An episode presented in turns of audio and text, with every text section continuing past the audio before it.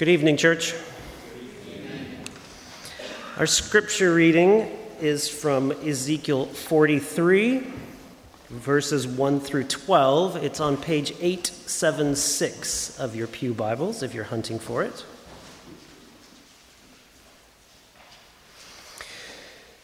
This will make better sense in a little bit, but just bear with me. Then the man brought me to the gate facing east.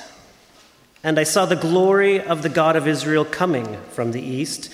His voice was like the roar of rushing waters, and the land was radiant with his glory.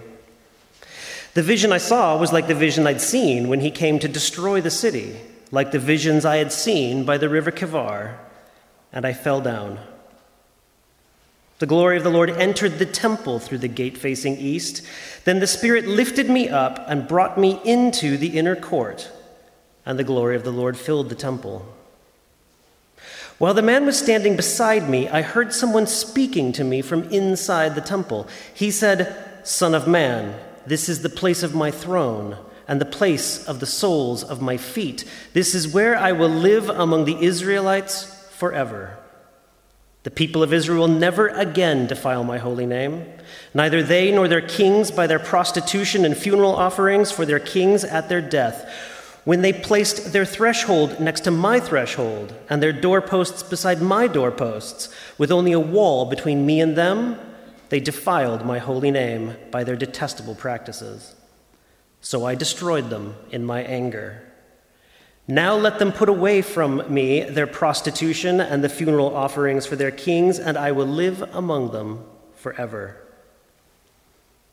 Son of man, describe the temple to the people of Israel, that they may be ashamed of their sins. Let them consider its perfection. And if they are ashamed of all they have done, make known to them the design of the temple, its arrangement, its exits, its entrances, its whole design, and all its regulations and laws. Write these down before them so that they may be faithful to its design and follow its regulations. This is the law of the temple. All the surrounding area on top of the mountain will be most holy. Such is the law of the temple.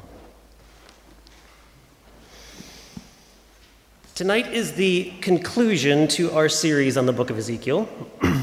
because of this, I'm going to attempt to do quite a lot in this sermon, for which I hope you will forgive me.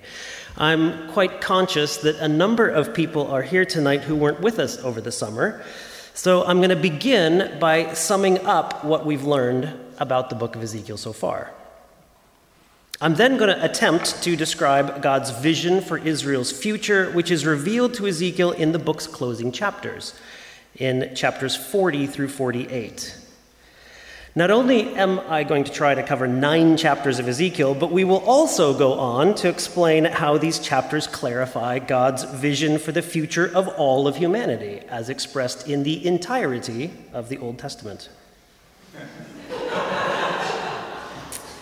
And in case that doesn't fill the time, I will then attempt to say a little something about what the book has taught us about God and ourselves.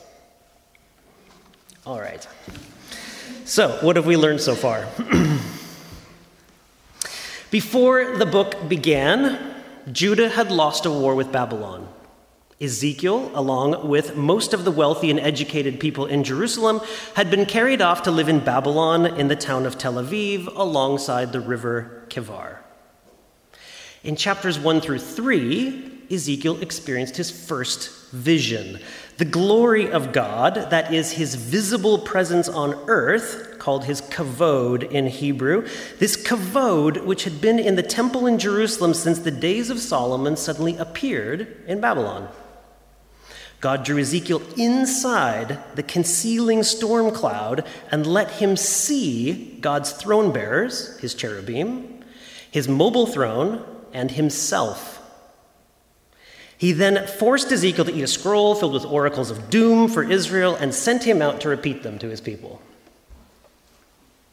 In chapters 8 through 11, God appeared to Ezekiel again. He grabbed him by the hair and he flew him to Jerusalem and he took him round the Temple Mount to show him the various sins of idolatry the people were committing, not just at home and in private, but inside the temple itself. He then commanded the destruction of the city and the defilement of the temple, and he departed into the east, leaving Ezekiel in despair for his people. Two weeks ago, we moved forward to chapter 36. By this point, Judah had lost her second war with Babylon. Both the city and the temple had been completely destroyed. We learned that the land was now defiled, that the people were incapable of fixing either it or themselves, and still God had not abandoned them to their fate.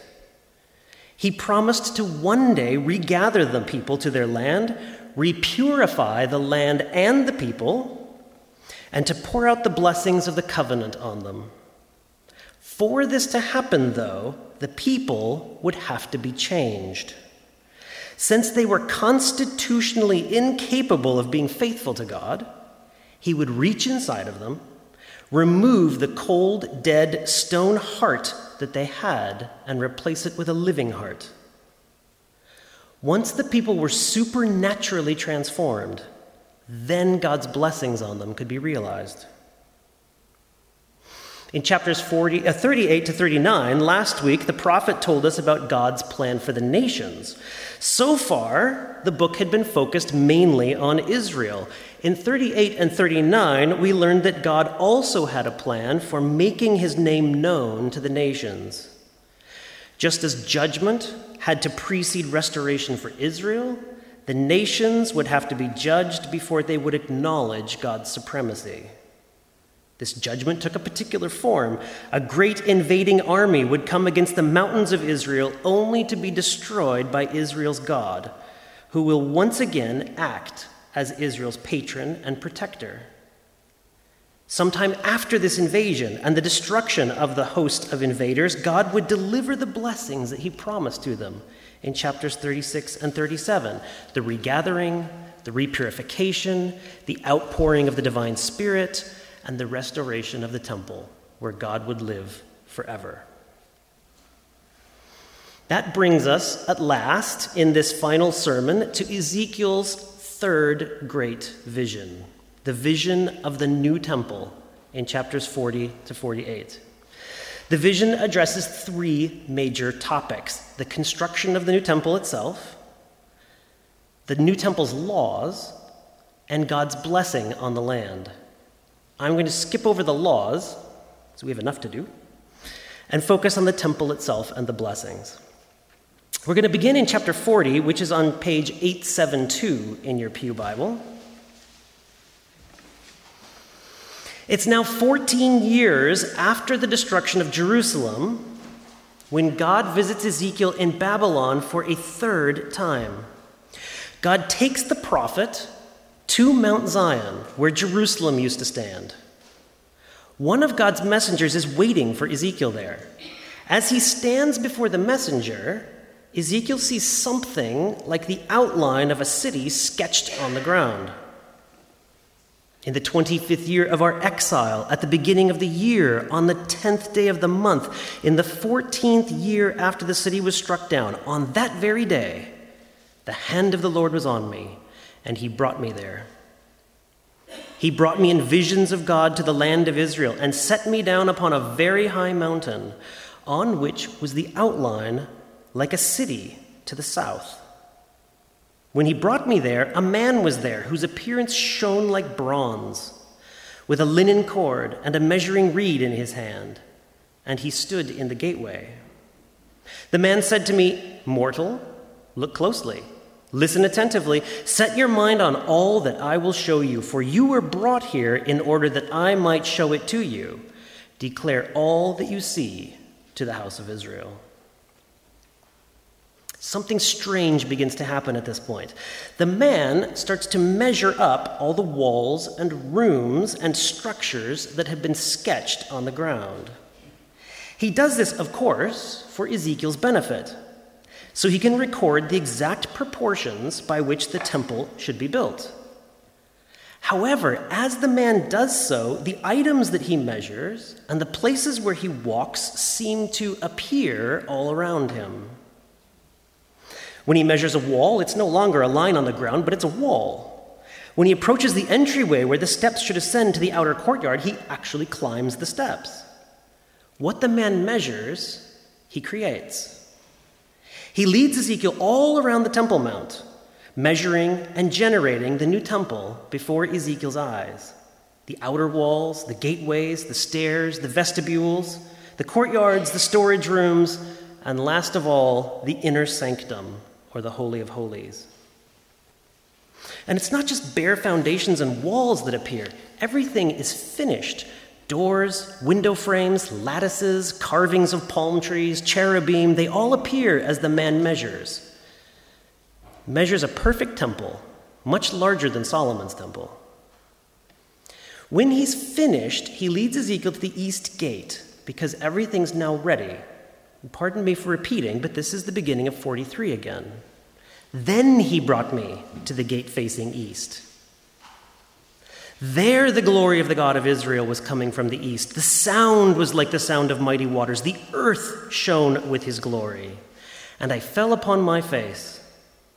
As the glory of the Lord entered the temple by the gate facing east, the Spirit lifted me and brought me to the inner court, and the glory of the Lord filled the temple. While the man stood beside me, I heard someone speaking out of the temple, and he said to me, Mortal, this is the place of my throne, the place of the soles of my feet, where I will reside among the people of Israel forever. This is the reversal of the second vision from chapters 8 through 11. Just as God departed into the east in chapter 11, he now returns from the east to his new temple. Because the people have been transformed, God no longer has to hide his face from them or judge them. They will not defile his new temple.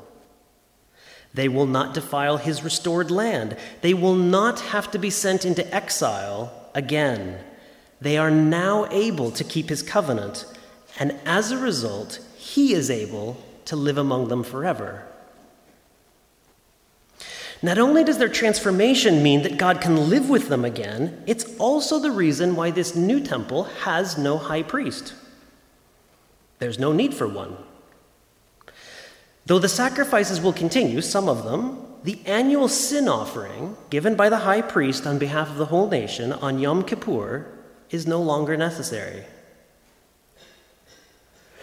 It's God's words in verse 7, though, that really catch the attention. This is the place of my throne. This is the place of the soles of my feet, where I will reside forever. God is making here the territorial claims of a king. God Himself will hold power in this new society, which will have God's house and God's altar at its very center. This is why the Davidic king also has a reduced role in chapters 40 to 48. His only tasks in this new kingdom are to open and close the east gate and to assist with the Sabbath offerings. Israel will continue to have monarchs, but they will not reign. In fact, the king's not even called a king anymore. Ezekiel refers to him only as a prince, because the true king will be God himself. So Ezekiel sees a restored people and a restored temple, and God within both of them, which seems to have brought us full circle.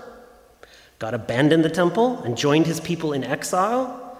Sometime in the future, after the war that was described in chapters 38 and 39, he'll return to his new temple and his transformed people to live among them forever. But we haven't learned anything yet about the restoration of the land or the world.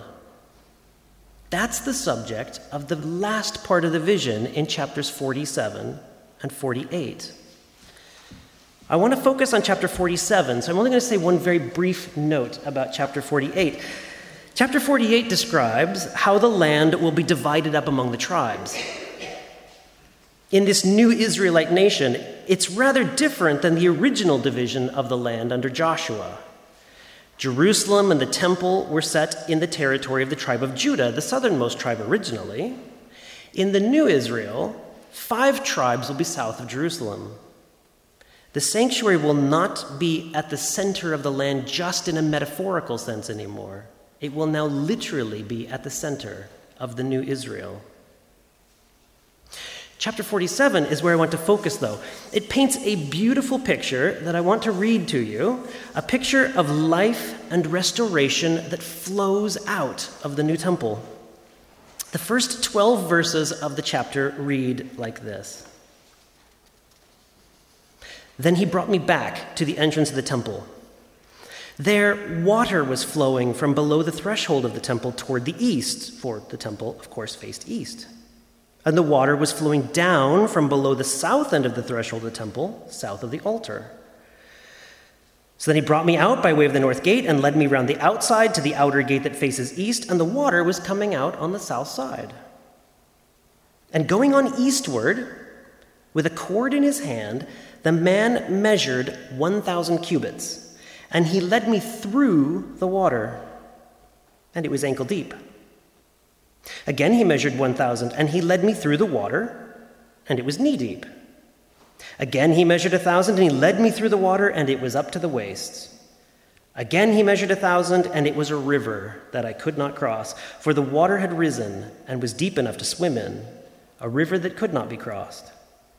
He said to me, Mortal, have you seen this? Then he led me back along the bank of the river, and as I came back, I saw on the bank of the river a great many trees on one side and the other. And he said, This water flows to the eastern region that goes down into the Arabah. That's the desert, if you're wondering. And when it enters the sea, the sea of stagnant water, the water will become fresh. Wherever the river goes, every living creature that swarms will live. There will be very many fish. Once these waters reach that place, it will become fresh, and everything will live wherever the river goes. People will stand fishing beside the sea from Ein Gedi to Ein Gelayim, and it will be a place for the spreading of nets. Its fish will be of a great many kinds, like the fish of the Great Sea. But its swamps and its marshes will stay, will not become fresh, they will be left for salt. On the banks, on both sides of the river, there will be all kinds of trees for food. Their leaves will not wither, their fruit will not fail. They will bear fresh fruit every month because the water for them flows from the sanctuary. Their fruit will be for food, and their leaves will be for healing.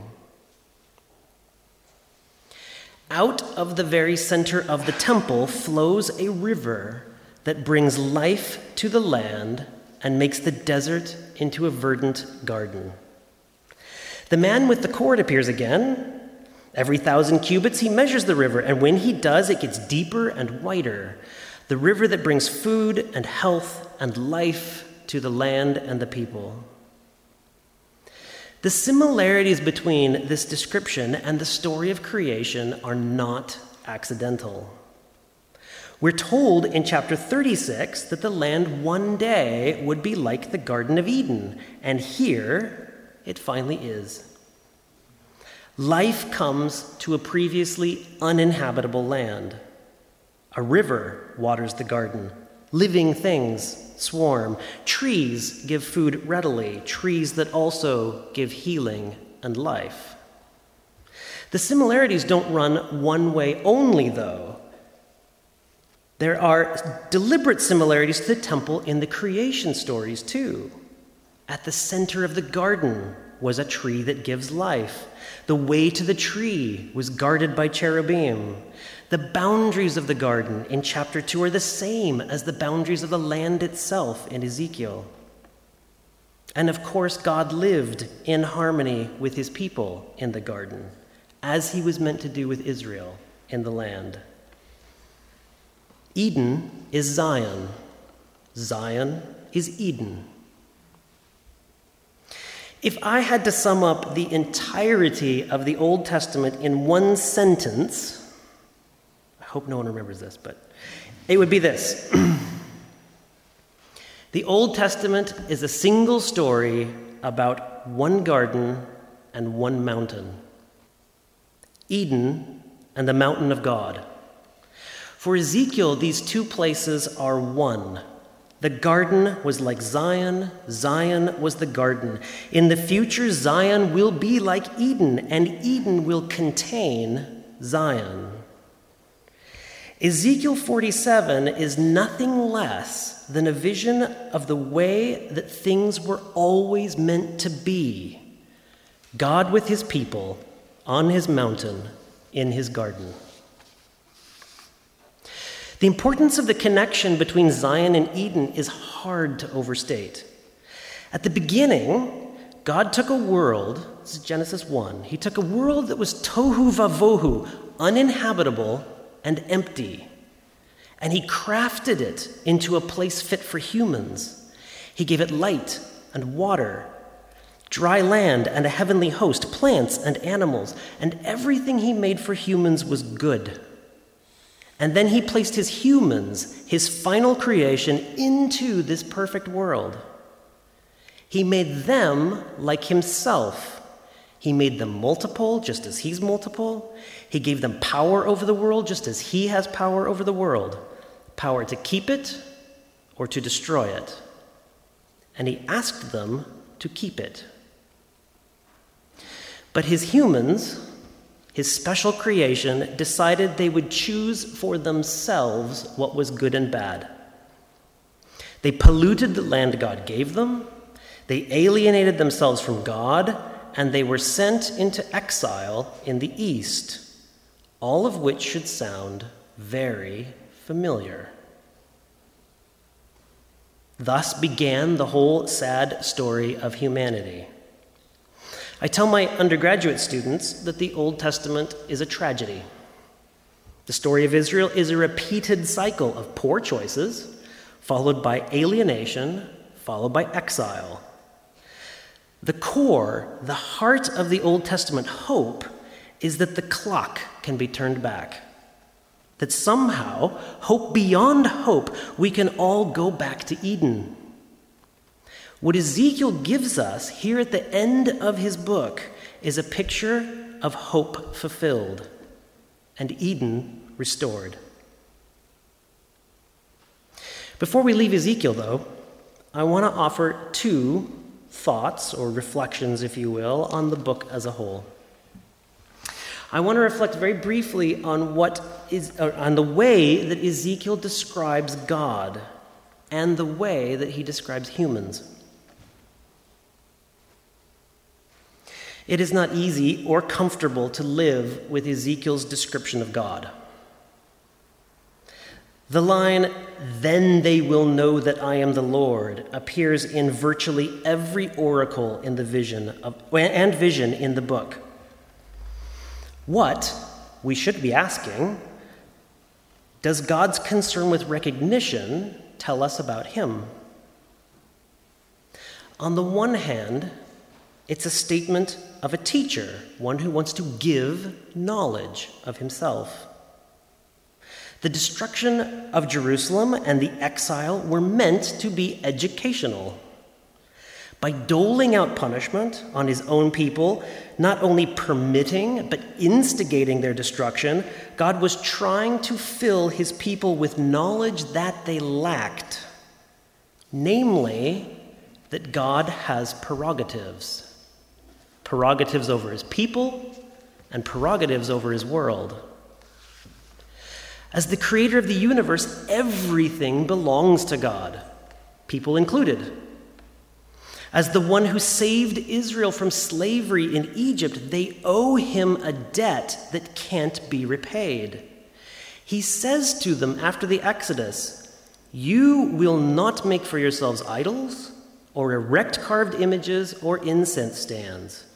You will keep my Sabbaths, and you will reverence my sanctuary. For I am the Lord who brought you out of Egypt to be their slaves no more. I have broken the bars of your yoke and made you walk erect. Put differently, Israel should obey out of obligation, even if they don't out of devotion or love. God knows, of course, that the mute events like the destruction of Jerusalem and the exile, would never teach his people anything. They would never draw correct conclusions from what was happening to them. That's why he sent his prophets to explain the events to the people. God did not leave his people groping for answers. Like a good teacher, he provided them. The people only had to listen to him. But there's another side to this theme of knowing the Lord. God clearly has a determined desire to be known, to be acknowledged by all people, Israel and the nations alike. Whether by his warnings and his predictions or by his acts of judgment and his acts of grace, God wants to be known by his people. When he protects and provides for the people, he deserves their acknowledgement. When he punishes them, he wants them to know that he's the author of their doom. For, is, for, for Israel, Ezekiel's lesson is that there is no escaping from God. He will make himself known to them, even against their will. In this way, he reminds me very, like, very much of a parent. His people are like young children, and they live on his suffrage. He gave them life, he gave them freedom, he gave them land and food and security and protection. And when they disregard and disobey him, his natural and correct response is to withhold those gifts, to curb his little children. They must respond to him differently. They must treat him differently, even if it's only out of self interest. Think our own metaphors that we use for God are quite telling. As modern people, we tend to mistrust authority, at least I do, and dislike others who have power over us, at least I do. We sometimes shy away from authoritarian names for God, preferring titles like comforter, protector, friend. And there's nothing incorrect about those titles. But Ezekiel stresses that we also can't forget that God Himself wants to be known as teacher, parent, and king. Having said this, we've just seen God's vision for humanity to live with Him in a land filled with life and health and peace. It's a gentle vision. And it has been God's vision for humans since the beginning. The story of the Old Testament, as I've said, is a story of longing, longing to return to Eden. Can we, as God's people, do anything to get there? Not according to Ezekiel.